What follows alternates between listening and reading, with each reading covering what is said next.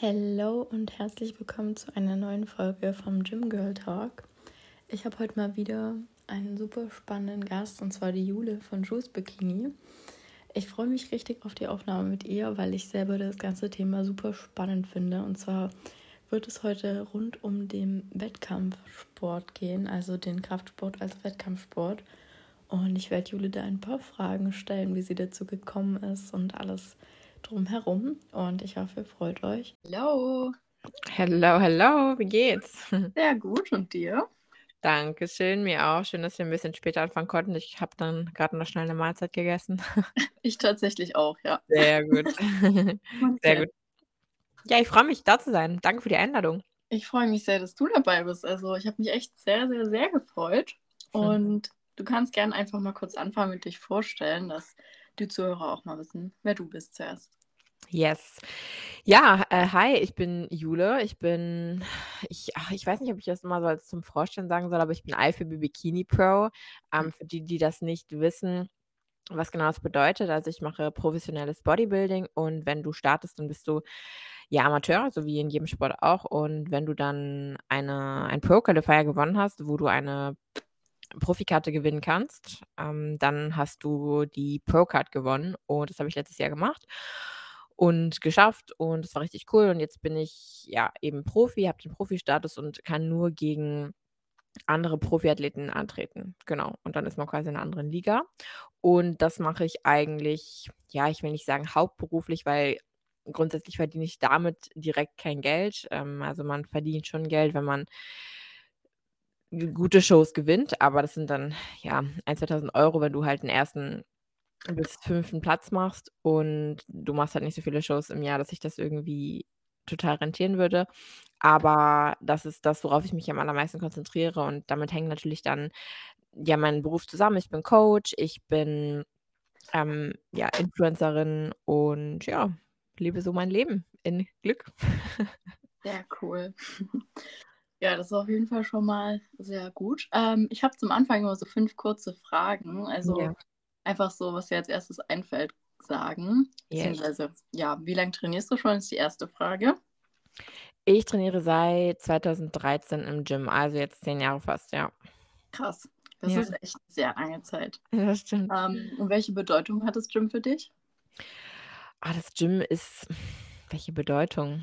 Ist eigentlich mein Leben, weil Mhm. dadurch hat sich für mich alles ergeben. Mein Beruf hat sich ergeben, meine Leidenschaft hat sich ergeben, mein Charakter hat sich gebildet dadurch und ich würde sagen, ohne das Training im Gym wäre ich heute auf gar keinen Fall die Person, die ich bin. Mhm. Ja, glaube ich dir. Ähm, und was trainierst du am liebsten? Ich trainiere am liebsten Glutes, also Unterkörper grundsätzlich und Po am liebsten, yes. Same. Also ich liebe es auch. Ähm, dann, was ist dein aktuelles Ziel? Also, ich weiß es eigentlich, aber vielleicht kannst du es ja noch mal ganz kurz sagen. Ja, klar. Mein aktuelles Ziel ist es, ähm, mich für den Mr. Olympia zu qualifizieren. Das ist so das größte Ziel, was ich habe. Hm, das bedeutet, dass ich mich für den größten Bodybuilding-Wettkampf der ganzen Welt qualifizieren möchte und das kann man schaffen, indem man einen Profi-Wettkampf gewinnt.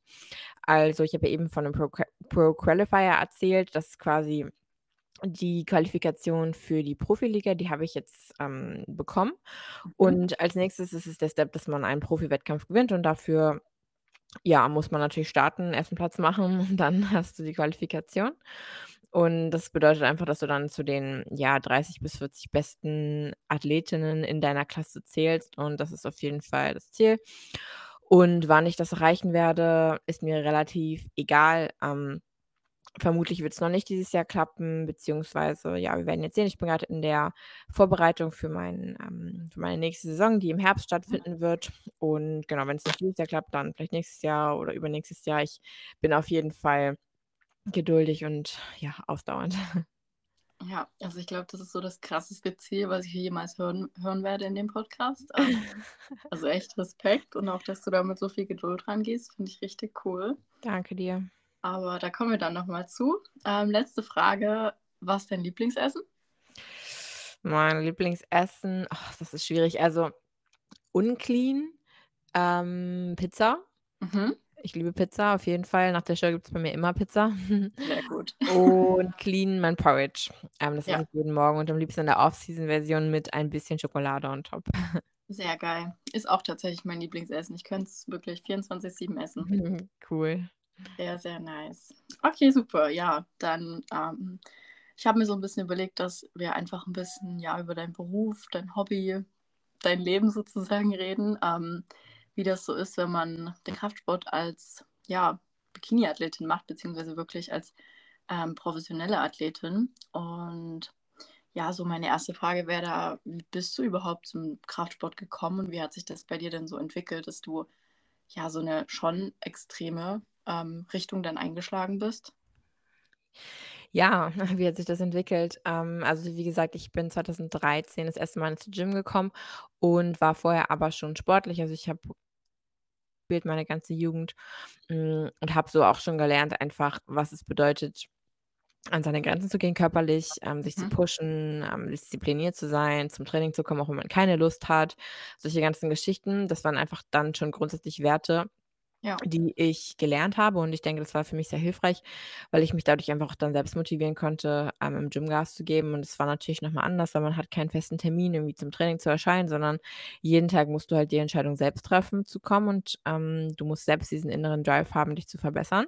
Ja, voll. Und das hat mir halt sehr gut gefallen, ähm, dass ich eigentlich auf mich alleine gestellt bin und dass mein Erfolg nicht davon abhängig ist, wie andere performen, Mhm. weil das beim Handball halt schon so der Fall war logischerweise. Man ist halt 'n Team und es war auch 'ne richtig geile Zeit, aber ich habe dann aufgehört mit dem Handball, weil ich mich einfach auf mich fokussieren wollte und das Erreichen meiner Ziele eben nicht davon abhängig machen wollte, wie Mhm. andere performen.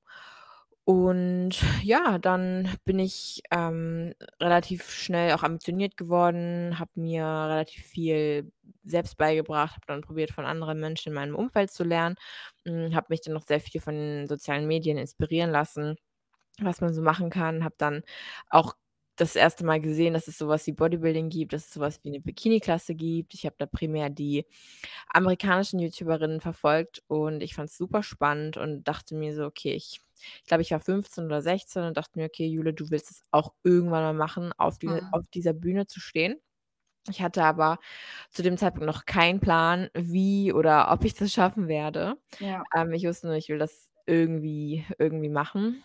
Und ja, ich habe mich dann noch noch nicht so krass damit beschäftigt, wie man's in Deutschland machen kann, weil ich immer so 'n bisschen Angst davor hatte, äh, das nicht hinzubekommen oder irgendwie zu scheitern. Das war immer noch so 'n bisschen die Angst da mit drin. Ähm, bis ich dann irgendwann meinen ersten Coach auf Social Media gefunden habe. Ich habe immer trainiert, aber mehr auch so im Po im Powerlifting-Bereich. Also, ich habe auch viel Kraft-Dreikampftraining gemacht Ah, und krass, wollte okay. sehr gerne, ähm, ja, auch richtig stark werden und das hat mir zu der zu der Zeit auch richtig viel Spaß gemacht und ich habe damit auch solide Muskulatur aufgebaut, auf jeden Fall. Ähm, genau, und ich war dann immer der Meinung: „Okay, du kannst du kannst beides eigentlich gut schaffen. Du kannst stark sein, diese Übungen machen und kannst gleichzeitig darauf hintrainieren, einfach 'n schönen Körper zu haben.“ Ja. Ja, das war auf jeden Fall so, ähm, das Ziel damals und dann, ja, wie gesagt, habe ich meinen ersten Coach getroffen und dachte mir: „Okay, äh, ich lasse mich jetzt einfach mal da durchleiten und sie wird mir schon sagen, wie und was funktioniert.“ Mhm. Und dann war ich 2019 das erste Mal auf der Bühne mit ich glaube, ich war 21 Krass. oder 20, irgendwie so was um den Dreh. Und ja, habe meine erste Saison gemacht und das ist halt immer so 'n Hit Hit or Miss, weil ich habe ja auch, ähm, viele Kunden, die das erste Mal auf die Bühne gehen. Also, ich, ähm, habe viele Newcomer schon auf die Bühne begleitet Mhm. und entweder sie sind direkt Feuer und Flamme ab dem Moment, wo sie auf die Bühne kommen, oder sie sagen halt: „Okay, es war 'ne coole Erfahrung und ich bin dankbar, dass ich's gemacht habe, aber ich mache es nicht noch mal, weil es hat mich irgendwie nicht abgeholt.“ Stimmt, Und ja. ich hatte halt auch vielen, dass sie das einmal so ausprobieren und dann Ja. sagen: „Ist nichts für mich.“ Genau, genau. Es ist halt schwierig, weil einfach so einfach so mal ausprobieren also, man opfert man opfert halt schon relativ viel dafür, Ja. Aber wenn man sich halt in der Zeit committet, ähm, und sich auch einfach den Risiken bewusst ist, die man damit eingeht, weil es ist nicht mal eben einfach so: „Ich gehe auf die Bühne und probiere es mal aus“, sondern es ist natürlich auch, ja, wie gesagt, mit gesundheitlichen Risiken verbunden, sowohl mental, ähm, gesundheitlich als auch körperlich. Es Mhm. kann sich sehr negativ auf das Umfeld auswirken, all diese Dinge. Ähm, und wenn man das weiß und möchte und jemanden an der Seite hat, der einen da gut unterstützt, dann ist es auf jeden Fall machbar. Ja. Genau. Aber ja, als ich dann das erste Mal auf der Bühne war, ähm, war direkt so: „Okay, wow, krass.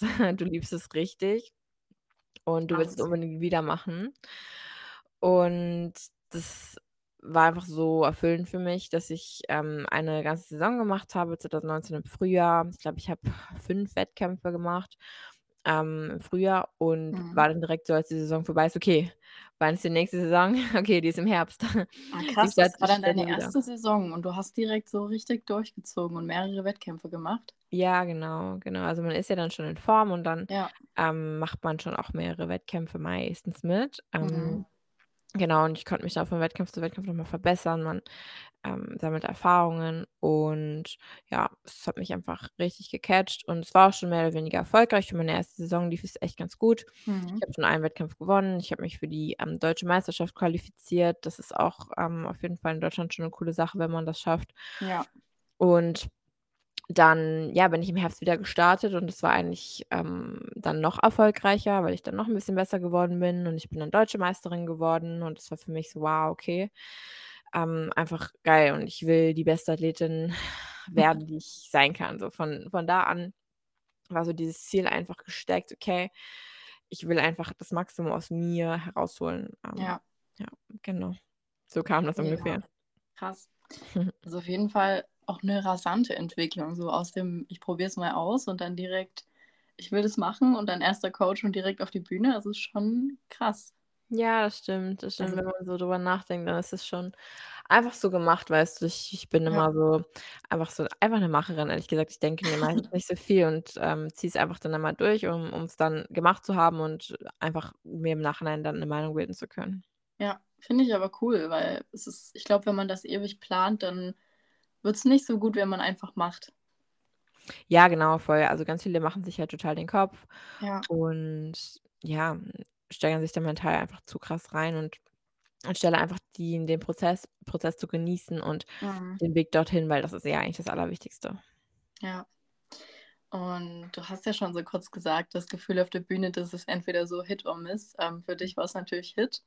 Ja, genau. Ähm, wie ist es für dich so, wenn du dann, ja, so kurz vorm Wettkampf stehst, auf der Bühne bist? Was was für 'n Gefühl? Bist du aufgeregt? Freust du dich einfach nur, oder Ja. Ja, ich bin schon ultra aufgeregt jedes Mal. Ja. Ähm, also, es wird dann in der Saison meistens 'n bisschen besser, weil wenn du 'ne Pause gemacht hast von 'nem Jahr, ist es dann meistens oder 'n 1/2 Jahr, dann klar, ist die letzte Bühnenerfahrung immer 'n bisschen her und man Ja. muss erst mal wieder reinkommen. Dann ist das 1. Mal immer so das Krasseste, sage ich mal, dass du erst mal dich wieder an die ganze Situation gewöhnen musst. Ähm, Glaube ich. aber grundsätzlich, ja, also, es kann halt einfach so viel schiefgehen. Man darf sich da wirklich nicht so reinsteigern, weil im Endeffekt, wenn man mal vom Schlimmsten ausgeht, dann könntest du auf deinem Schuh umknicken, du könntest hinfallen, dein Bikini könnte reißen, du könntest dich anpinkeln. Weißt du, es ist einfach so, wenn man mal sich den Worst Case ausmalt, könnte es die unangenehmste Situation werden deines Ja. ganzen Lebens. Ähm, das ist mir zum Glück alles noch nie passiert. Sehr gut.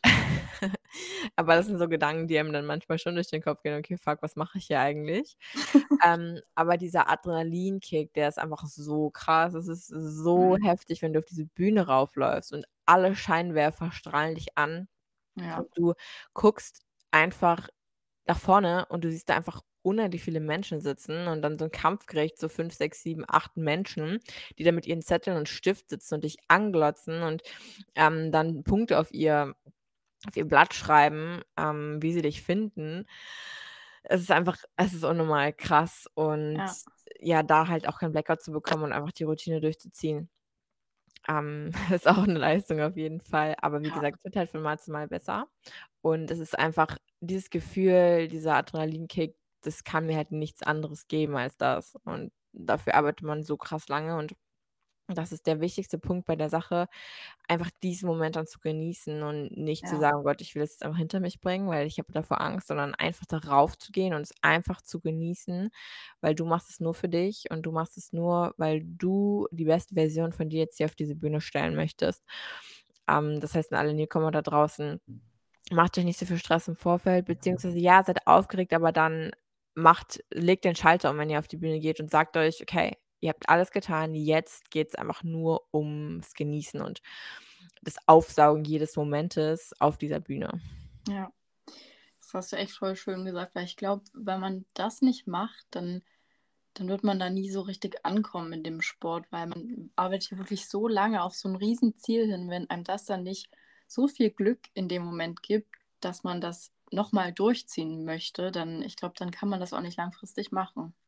Ja, ja, absolut, absolut. Also man muss sich halt immer das Warum bewusst Ja. machen. Warum mache ich das? Mache ich das jetzt, um ja auf Social Media ein paar coole Bilder posten zu können? Das wird Mhm. vielleicht für eine Saison reichen vom Drive her, aber nicht langfristig, weil ja, wie gesagt, man bringt schon viele Opfer und diese Weiterentwicklung, diese persönliche Weiterentwicklung und das Streben nach Verbesserung und Mhm. ich sage immer so der eigenen persönlichen Exzellenz, das ist einfach, ja, der schönste Grund, den du haben kannst eigentlich. Ja, das glaube ich dir. Also echt krass. Ähm, und du hast ja jetzt schon oft angedeutet, dass man schon viel aufgibt auf jeden Fall. Und ich glaube, es ist offensichtlich, dass so eine Wettkampfdiät was extrem Belastendes ist für den Körper und dass es natürlich nichts ist, was man mal so nebenbei machen kann. Ja. Ähm, aber wie würdest du das so, ja, was würdest du so als größte Vor- und Nachteile von dem Sport nennen? Beziehungsweise was gibt es Sachen, wo du mal überlegt hast, okay, das ist so krass, ich weiß nicht, ob ich das schaffen kann? Oder wo du Ja. sagst, daran scheitern wahrscheinlich die meisten? Ja, also ich sag mal, am Anfang der Diät, also zum Beispiel jetzt, ich bin gerade acht Wochen in meiner Prep, ähm, ist das noch nichts Extremes. Also ich habe noch genug Kalorien. Ähm, ich mache nicht unnormal viel Cardio, ich trainiere ganz normal. Es ist halt nichts, was man nicht auch, was nicht jeder machen könnte, was jetzt mich Ja. irgendwie negativ beeinträchtigt. Ganz und gar nicht. Das, was ich mache, ist halt eigentlich sehr gesund. Ähm, wann es dann halt schwierig wird, ist gegen Ende, wenn der KFA so niedrig wird und du dann immer noch weiter und weiter, weiter abnehmen möchtest. Mhm. Ähm, wenn du dann deine Periode verlierst, wenn dein Hormonhaushalt durcheinander kommt, ähm, wenn du extrem Hunger hast, wenn du lethargisch wirst, wenn du ja eigentlich keine Lust mehr hast, irgendwie am normalen Leben teilzunehmen. Ähm, das ist halt, wenn, dann passiert das ganz am Ende, beziehungsweise die, die gesundheitlichen Sachen ähm, können auch schon früher auftreten. Das ist halt auch total individuell. Ja. Ich bin halt immer der Meinung, wenn du ja das nicht feierst, auch das, das Endstadium, dann ist das halt nicht der richtige Sport für dich. Also es gibt halt auch Athleten, die sich einfach beschweren darüber und den ganzen Tag ähm, ja rumheulen, dass sie Hunger haben oder dass sie keine Energie haben. Mhm. Klar ist, ist das so, aber du entscheidest dich ja bewusst dafür. Also das ist immer das, was man sich einfach bewusst machen muss. Ja. Du kannst jederzeit aufhören. Keiner zwingt dich dazu. Ja, du kannst jederzeit aufhören. Ähm, aber man geht eben dieses Risiko ein, dass man auch ja langfristig vielleicht mit Essproblemen zu kämpfen hat. Das haben auch viele Athleten, Ja. dass sie in Essstörungen reinrutschen. Ähm, häufig ist es dann sowas wie Bulimie oder Binge-Eating. Ähm, man kommt dann schwer davon weg. Ja, das hatte ich zum Glück nie.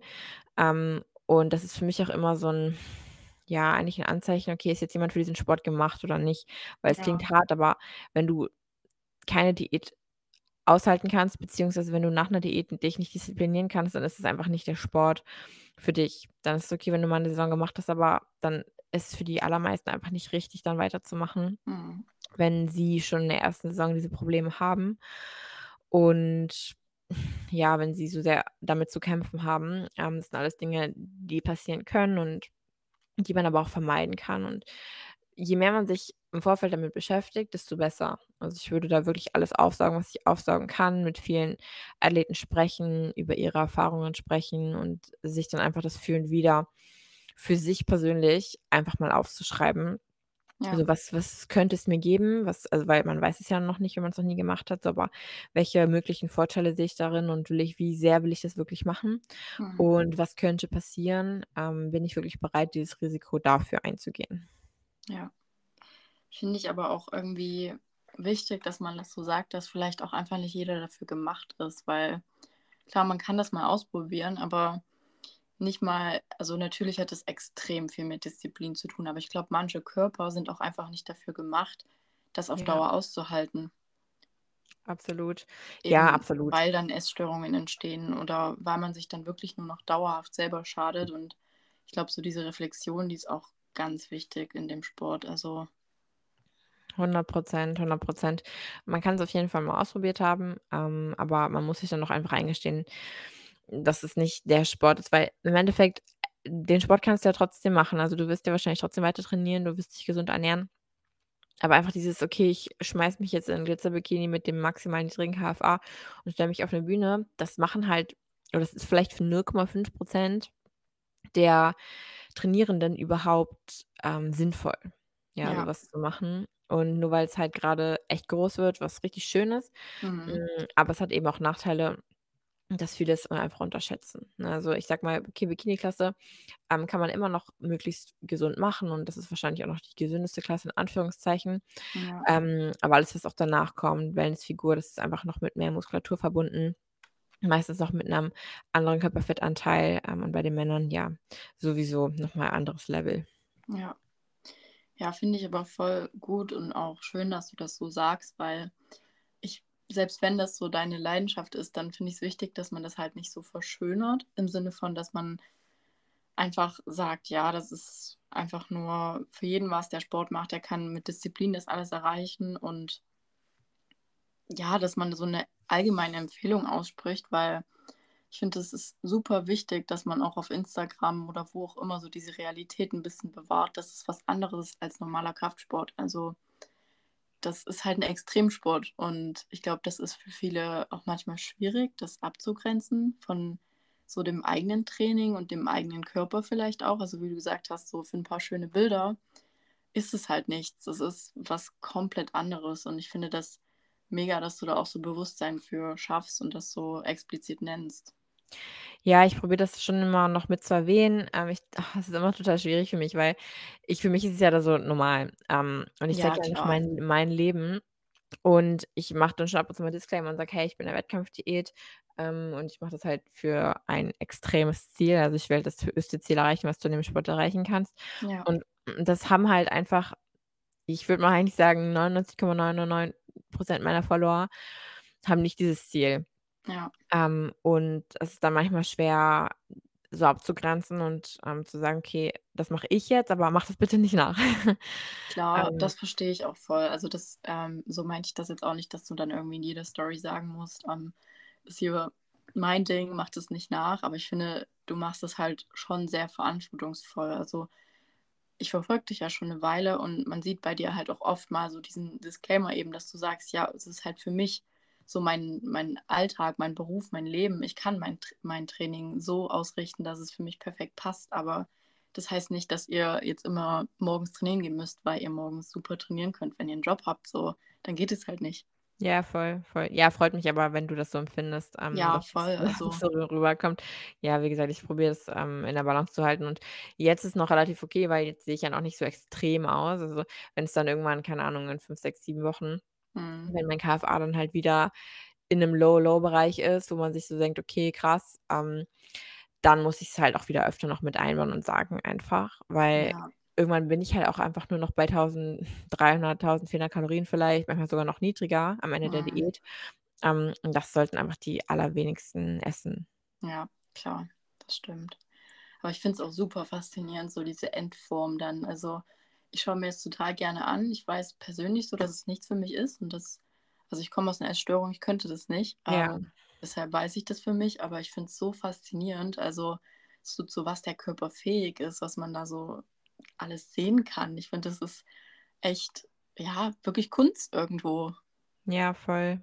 Ich glaube, so muss man das auch betrachten manchmal von außen, dass man's nicht als Vorbild sieht, wenn man den Sport als Hobby macht, sondern einfach als ja, wie jeden anderen Extremsport, als 'ne Ja, Kunst. ja, voll. Finde ich gut, dass du das so sagst, weil viele sehen halt dann so 'n Körper und denken sich so: „Oh krass, so will ich auch aussehen und wie schafft sie das und ich folge jetzt und mache das genauso, wie sie's macht.“ Ähm, ist halt total Ja. zielführend, ne, weil, wie gesagt, die allermeisten haben vielleicht auch gar nicht die Genetik dafür. Also, im Endeffekt geht's nicht nur noch um harte Arbeit, sondern es geht auch zu 'nem gewissen Teil um Genetik. Wie ist deine Knochenstruktur? Das spielt 'ne ganz große Rolle.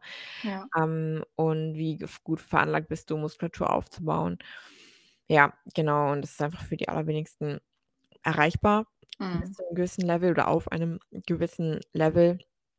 Und ich finde es auch ich finde es auch auf jeden Fall Kunst. Vor allem also, was ich mir halt immer anschaue, ist so die die Männer gerne. Das Mhm. das finde ich halt so ultra krass. Ja, Ähm, das ich stimmt. war jetzt auch am Wochenende gerade auf 'nem Wettkampf auf 'nem Profi-Wettkampf in Spanien, Alicante und habe, ähm, mir den angeschaut und die Pro-Show und ja, in der größten Männerklasse, das ist Open Bodybuilding heißt es, da haben die Männer kein Gewichtslimit. Also, da können die halt maximal oder müssen sie maximal viel Muskulatur haben, also viel, wie einfach menschlich möglich ist, mit einer, ähm, maximalen Härte, also mit dem möglichst Ja. wenigen wenigen Körperfettanteil. Also, das ist so das Ziel. Und wer dann noch, ähm, nicht verbaut aussieht, sage ich mal also verbaut heißt einfach, dass du auch r 'ne richtig fette Taille hast zum Beispiel, keine schöne Linie mehr hast, aber das passiert auch schnell, Mhm. wenn, ähm, dann bei den Männern auch diese gewissen Substanzen einfach ins Spiel kommen, weil klar, natural ist das nicht möglich, was die ähm, was die erreichen. Dann Ja. passiert's auch schnell, wenn das unschlau gemacht wird, dass die halt einfach nur noch aussehen wie so 'n kleiner Klotz oder 'n großer Klotz. Ähm, ohne Taille, ohne Linien quasi, ähm, und ja, wenn diese Punkte, also Ästhetik, Muskelmasse und Härte zusammenkommen und wenn das richtig krass, ja, executed wird, sage ich mal, dann ist es Mhm. schon ultra heftig. Dann sieht's einfach, ja, aus wie aus 'nem wie wie gemalt eigentlich. Ja, das finde ich auch. Das ist teilweise wie so 'n Poster dann. Also, ich Mhm. meine, ich habe es noch nie live gesehen, aber selbst auf Bildern, das ist manchmal ich schaue mir das an und ich sitze dann 5 Minuten davor und denke so: „Hä, wie geht das?“ Also, Ja, das ist schon krass. ist schon echt, ja, krass, was da überhaupt möglich ist. Auf jeden Fall, ja. Und es ist einfach auch das Schöne am Bodybuilding, es gibt halt einfach irgendwie keine Grenzen für Mhm. deine eigene Entwicklung. Also, du kannst halt du entscheidest selbst, wie und in welche Richtung du dich entwickelst. Ja. Ähm, und klar, wenn du in 'ne gewisse Klasse passen möchtest, dann musst du halt schauen: „Okay, wo sind meine Grenzen?“ Muskulär zum Beispiel, aber du kannst immer 'n bisschen besser werden. Es geht immer auf eine gewisse Art und Weise. Mhm. Ähm, und es ist halt wirklich so cool in dem Sport. Ähm, du hast ja auch kurz erwähnt, manches ist einfach nicht mehr natural möglich. Ähm, in dem Sport gibt's natürlich viele, glaube ich, die dann irgendwo nachhelfen. Äh, Ja. wie stehst du dazu? Ja. Also, in der, ähm, Profiliga, in der ich jetzt bin, ähm, ist das schwer wegzudenken. Also, es gehört im Endeffekt bei dem Sport dazu. Ja. Hm, je nach Klasse wird dann natürlich mehr oder weniger gemacht. Ähm, es Mhm. gibt auch einige, die sind komplett natural, das sind aber wirklich, ja, ähm, genetische Wunder. Also, du kannst nie sagen zu 100 %, okay, der ist jetzt bei einigen kann man's zu 100 % sagen, der ist nicht natural, aber grade auch so in der Bikini-Klasse, ähm, ist es manchmal schwer, Ja, stimmt, ähm, da zu gibt's auch sagen. super viele Spekulationen über so was. Genau, genau. Und ich kann aber sagen, in dem Sport gehört's einfach zu 99 % dazu. Ja. Ähm, ich war immer so: „Okay, ich will auf jeden Fall, ähm, natural Profi werden“, weil wenn ich das nicht schaffe, dann habe ich in der Profiliga sowieso keine Chancen, einfach genetisch. Mhm. Ähm, so, das war immer so das, was ich welchen Wert ich unbedingt, ähm, vertreten wollte. Und jetzt habe ich halt das Glück, dass ich 'n guten Coach habe, Mhm. der sich da sehr gut auskennt und der, ähm, ja, mich dadurch begleitet, sage ich mal. Und Ja. grade als Frau, Bikini-Klasse, du musst einfach total aufpassen, dass du nicht vermännlichst, dass du, ähm, Mhm. keine Nebenwirkungen also klar, die kannst du nie aus ausschließen, weil Ja, das ist einfach auch total genetisch, aber du kannst es halt möglichst schlau machen und in, ja, den minimalsten Dosierungen, um, Mhm. ähm, trotzdem Erfolge zu sehen. Ähm, im Endeffekt kann man's so sagen, es verschiebt Grenzen. Ja, also, Ja. wenn du deine naturale Grenze erreicht hast, dann verschiebt eine gewisse Substanz verschiebt dann einfach deine Grenze Ja. und du hast noch mehr Potenzial nach oben. Mhm. Ja, ist auf jeden Fall auch also, ich finde, das ist schon fast so außerhalb der Vorstellung, dass man dann so, ja, über seine Grenzen gehen kann. Ich meine, natürlich, das wie du sagst, ist dann im Profisport natürlich nur, aber schon, ja, auch faszinierend, finde ich. Total.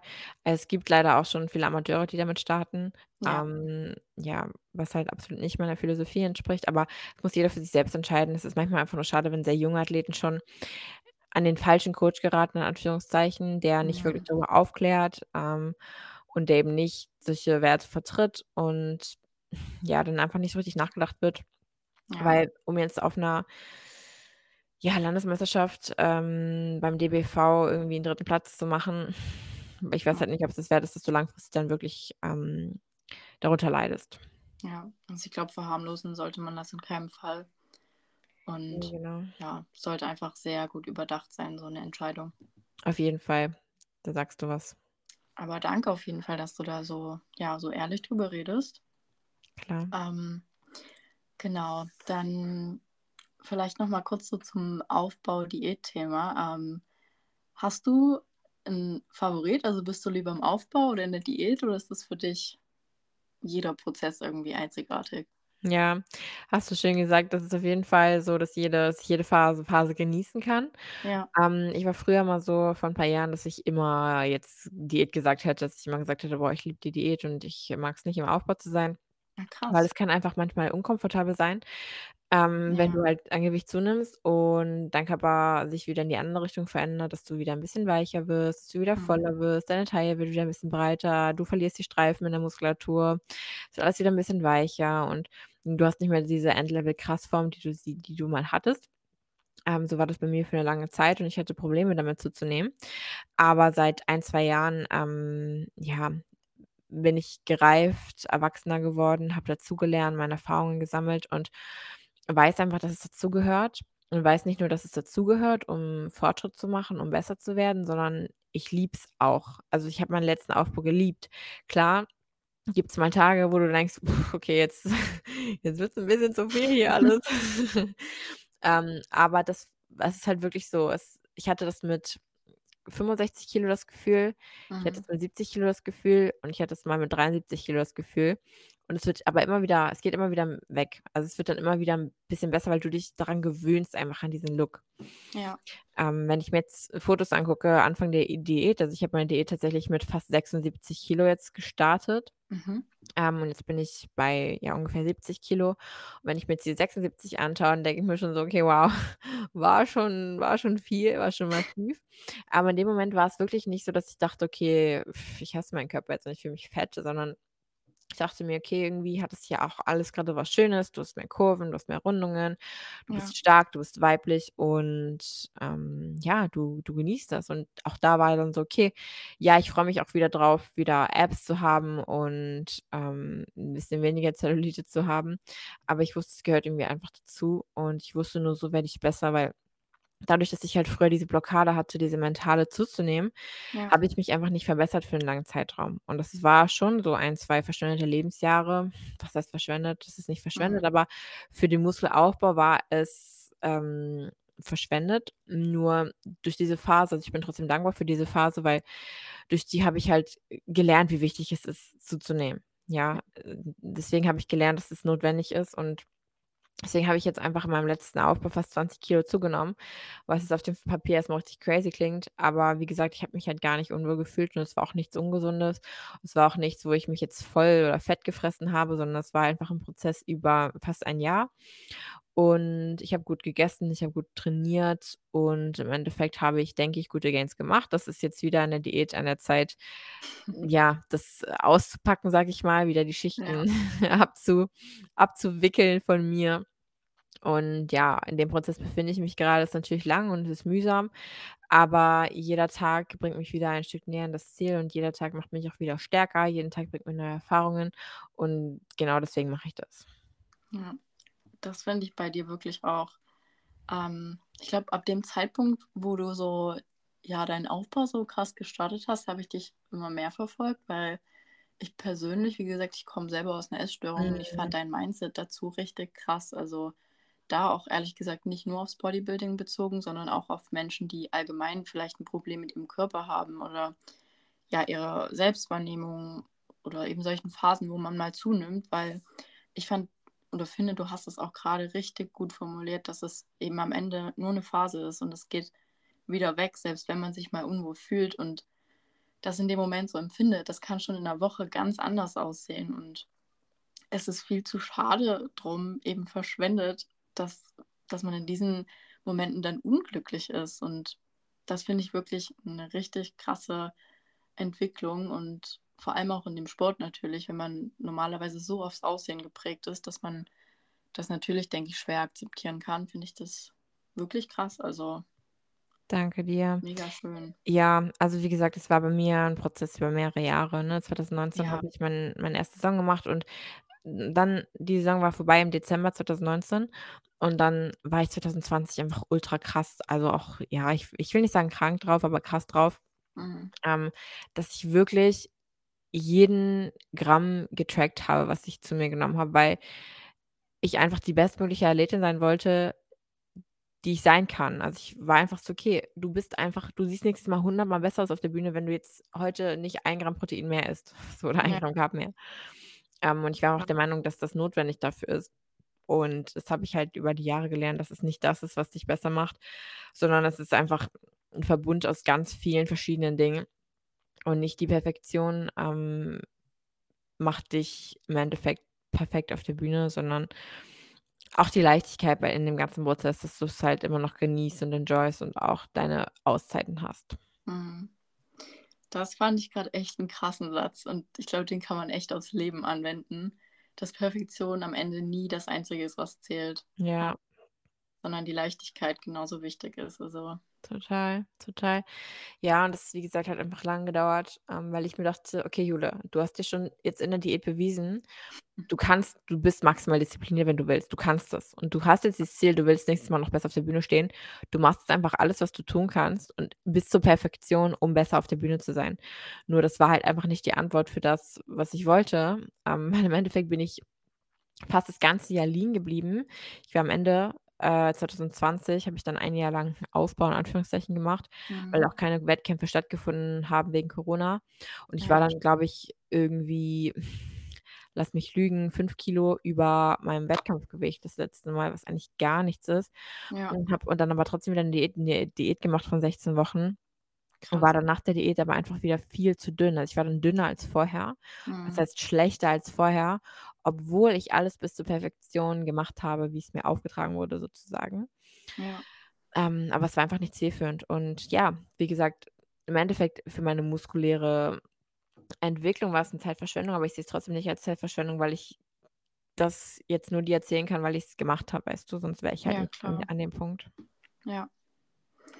Und du hast ja schon erwähnt, dass in dem Sport dann auch viele in 'ne Essstörung fallen oder was ich persönlich auch tatsächlich schon öfter mitbekommen habe, dass viele aus 'ner Essstörung heraus in den Sport gehen. Ja. Wie stehst du dazu, wenn jemand, der 'ne Essstörung hatte oder hat, in den Sport geht? Ja, ganz schwierig, ne? Es kommt Mhm. einfach total darauf an, was es für 'ne Essstörung war, wie lange sie her ist, Ja. wie mental stabil man ist. Also, es ist einfach es ist total individuell. Es ist ganz schwer zu sagen. Per se würde ich erst mal sagen: „Lass die Finger davon“, Mhm. ähm, weil es kann einfach sein, dass dich es dass es dich mental wieder so triggert, Ja. ähm, dass du wieder rückfällig wirst. Andererseits kann es dir auch einfach 'n Halt in einer anderen Richtung geben. Ähm, und es ist einfach so, dass viele Essgestörte ja auch den Hang zur zur Per zum Perfektionismus haben und Ja. das einfach dann in 'ner anderen Art und Weise ausleben. Ob's dann gesünder ist, möchte ich nicht bewerten. Mhm. Ähm, aber es kann auf jeden Fall gesünder werden. Ja. Und ich habe mal gesagt, ähm, dass es für Essgestörte oder Ex-Essgestörte vielleicht leichter sein könnte, 'ne Diät durchzuziehen, Mhm. ähm, was mir dann so 'n bisschen schlecht ausgelegt wurde von einigen Seiten, ähm, was halt nicht was halt nicht so gemeint war, dass Essgestörte bessere Athleten sind, ganz und gar nicht. Aber im Endeffekt, wenn du dich einmal runterhungern kannst bewusst Ja. in der Essstörung, dann kannst du's auch in der Diät durchhalten. Das sollte halt einfach andere Gründe haben und es sollte 'n anderes Mhm. Motiv sein. Aber grundsätzlich hast du's dir mal bewiesen, dass du mental durchhalten kannst und ja, also, ich bin keine, ähm, Expertin, was Essstörungen angeht. Ich habe viele Kundinnen, die aus 'ner Essstörung kommen und ich habe schon viel miterlebt. Ähm, deswegen möchte ich da jetzt keine pauschale Aussage treffen, weil es ist einfach ein total schwieriges Thema. Ja. Ja. Ne, ich kann die Aussage von dir auch irgendwo verstehen. Also, ich glaube, ich kann auch die Seite verstehen, die sich vielleicht da aufregt, ähm, Ja. weil's natürlich 'n kontroverses Thema ist. Aber ja, ist halt Fakt, dass viele das vielleicht auch da rein verlagern und natürlich ist es irgendwo gesünder, als sich einfach nur runterzuhungern, aber ja, schwieriges Thema. Das Total. stimmt. Total. Na ja, aber wir wollen nicht so viel über die negativen Sachen reden. Ähm, Auch ich habe mir noch was aufgeschrieben und zwar, du hast ja die Pro Card bekommen und soweit ich weiß, hast du die einmal abgelehnt, oder? Ne, m-m, Ah, noch ähm, nicht, okay. ich nicht, ne. Also, Okay. du kannst sie sogar gar nicht ablehnen. Also, es ist verboten sozusagen. Wenn du sie einmal bekommst, dann musst du in der Ah, Pro. Äh, League starten. Ja, genau. Dann habe ich mich da vertan, aber was war das für 'n Gefühl, als du sie dann bekommen hast? Ja, das war bisher eigentlich der coolste Tag meines Lebens, ehrlich gesagt, weil Ja. ich einfach auch so null damit gerechnet habe. Es war nicht so, dass ich jetzt klar, ich ich hatte das Ziel und ich auch schon seit mehreren Jahren. Mhm. Ähm, ich okay, ich will eines Tages in der ähm, Profi sein. Aber es war nicht so, dass ich jetzt in diesen Wettkampf gegangen bin und gesagt habe: „Oh, ich mache jetzt Druck, weil ich jetzt die Pro-Card gewinnen“, sondern es war halt tatsächlich mein erster Wettkampf in der in dem anderen Verband, wo ich dann hinge Mhm. hingewechselt bin. Ähm, mein erster Pro-Qualifier, meine erste Möglichkeit, diese Pro zu gewinnen äh, diese Pro-Card zu gewinnen. Und ja, habe dann einfach gewonnen und es war wirklich krass, weil meine beste Freundin war mit da, mein Coach war mit da. Mhm. Und es war einfach 'n, ja, perfekter Tag und ja, es hat mir einfach gezeigt, s wenn ich lange genug für etwas arbeite, dass mir dass alles möglich ist und deswegen, ähm, weiß ich auch, dass ich diese Olympiaziele erreichen werde und ich bin halt jetzt schon dankbar dafür, dass es dass es eines Tages auf dieser Bühne stehen darf, Ja. ähm, und lebe halt so in dieser Dankbarkeit dafür, dass es passieren wird, damit's eben passiert. Ja. Mega krass. Also, ich bin gespannt, wann wir dich auf der Bühne sehen. Nicht ob, sondern wann. Ich auch, ich auch. Ja, und hattest du jemals irgendwie den Zweifel aufzuhören? Oder hast du mal so 'n Moment gehabt, wo du alles hinterfragt hast, oder? Hm, ne, also nicht bis zu dem Ausmaß, wo ich sagen würde oder wo ich überhaupt in Betracht gezogen hätte: „Okay, ich ich höre das jetzt auf“, weil ich bin so krass in diesem Thema drin und es Ja. gibt mir einfach so viel und es ist einfach, ja, schon es ist meine Identität. So ganz viele Athleten sagen, sie wollen nicht als die oder die die Identität soll nicht das Athletendasein ausmachen. Mhm. Ähm, aber ich habe damit ehrlich gesagt kein Problem. Also, ich bin gerne Jules Bikini, Bikiniathletin, weißt du? Ja. Ähm, klar habe ich auch andere Seiten, ähm, aber im Endeffekt ist alles mit diesem Sport verbunden. Also, ich habe halt kein Hobby, was jetzt nicht mit dem Sport irgendwie in Verbindung steht. Mhm. Und ich bin so glücklich und das ist halt das, was mich erfüllt und ja, deswegen war's für mich nie 'ne Möglichkeit, damit aufzuhören.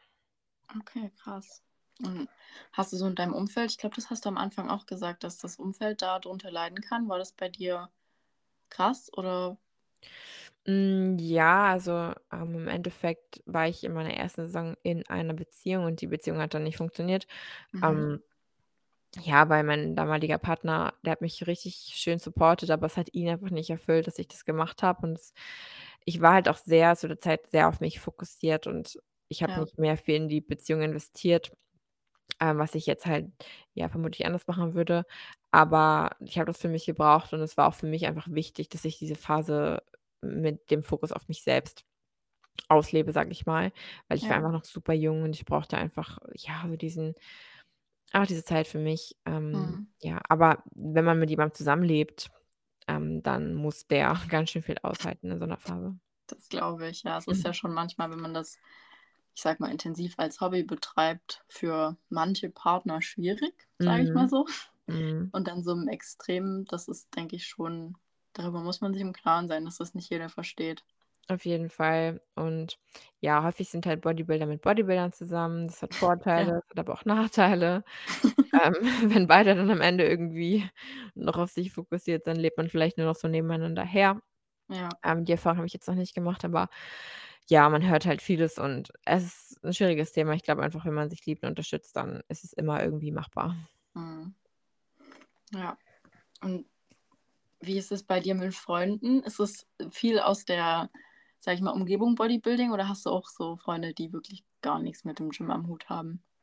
Ähm, ja, ich habe von früher 1, 2 Freundinnen, mit denen ich jetzt nicht super viel in Kontakt stehe, aber mit denen man sich immer wieder trifft Mhm. und, ähm, die halt wirklich wenig oder gar nichts damit zu tun haben. Durch mich kennen sie halt, ja, sich so 'n bisschen aus, aber, ähm, die habe ich noch, aber die allermeisten von früher, mit denen bin ich nicht mehr befreundet, beziehungsweise da haben sich einfach die Wege dann, ja, getrennt, ähm, bewusst oder unbewusst, weil's einfach dann nicht mehr harmoniert hat, wenn man einfach so krass unterschiedliche Interessen hat.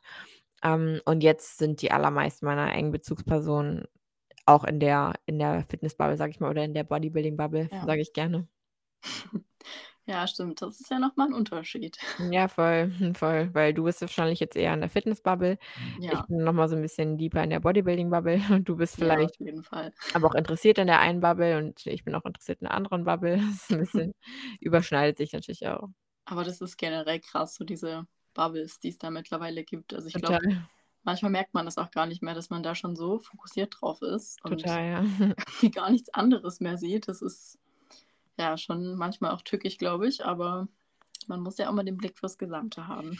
Ja, voll. Und ich glaube, da ist die Reflexion ähm, schon mal ganz gut, dass man es weiß und dass man auch das bewusst einfach entweder weiter so macht oder halt sich davon löst, wenn man merkt, okay, es tut mir irgendwie nicht gut auf einer gewissen Art und Weise. Ja, auf jeden Fall. Mega. Hast du noch irgendwas, was du gerne noch so zum Schluss sagen willst oder was du den Leuten mitgeben willst, was du Leuten sagen willst, die vielleicht gerade am Anfang stehen oder so? Ja, oh, ich habe gestern in meiner Story auch ähm, was gepostet. Das war ähm, ein Vergleichsbild von mir von vor einem Jahr und jetzt oder mhm. mehr als ein Jahr. Und man sieht schon einen krassen Unterschied. Und selbst da war ich schon lange im Training und lange im Sport dabei. Ja, stimmt, ja. Jetzt weiß ich auch, ich habe das Bild gesehen. Ich fand es auch echt krass. Hast du gesehen, ja. Ja, wirklich, was man da so in einem Jahr einfach noch verändern kann. Das ist. Ja, voll. voll. Und da bin ich halt auch Profi geworden im Jahr. Das heißt, ich war schon eigentlich gut, aber ähm, ja. man kann einfach, ja, wenn man einfach immer dranbleibt und weitermacht, man wird besser. Ja, man muss mhm. sich mit den richtigen Menschen umgeben, die einem Feedback geben. Man muss sich selbst hinterfragen. Man muss jeden Tag irgendwie danach streben, besser zu werden. Aber vor allem braucht man einfach die Kontinuität über Jahre. Ja, es ist einfach wirklich, es sind Jahre. Klar, es gibt einige, die machen Progress in ein paar Monaten und ähm, sind genetisch einfach besser veranlagt als andere, aber grundsätzlich die allermeisten brauchen Jahre, Jahre, Jahre, um erfolgreich zu sein oder um seine, um die Ziele zu erreichen.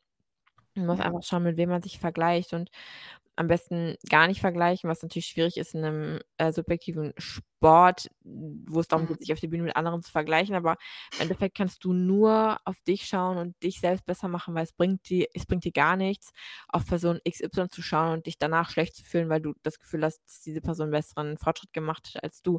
Weil es macht halt deinen Fortschritt nicht besser oder größer.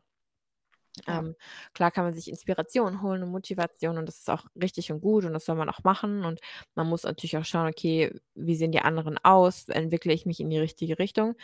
Man muss in dem Sport mental stark sein. So mentale Stärke steht über allem meiner Meinung nach, ähm, wenn man mhm. wirklich langfristig erfolgreich sein möchte. Und über dieser oder ganz oben von dieser mentalen Stärke steht einfach Durchhaltevermögen. Und ähm, ja, das ist mein, mein Tipp an alle da draußen.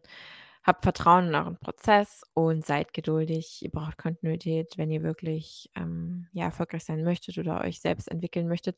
Es muss nicht mal nur um Erfolg gehen, sondern auch um die eigene persönliche Entwicklung ähm, und auch nicht im Bodybuilding, sondern ja, Kontinuität ist einfach in allen Lebensbereichen das A und O, um besser zu werden. Ja, das war, glaube ich, ein sehr, sehr schöner Abschluss. Das freut mich. Ich hoffe, dass ich einigen so ein bisschen Insights geben konnte und vielleicht noch was Neues mitgeben konnte. Und ja.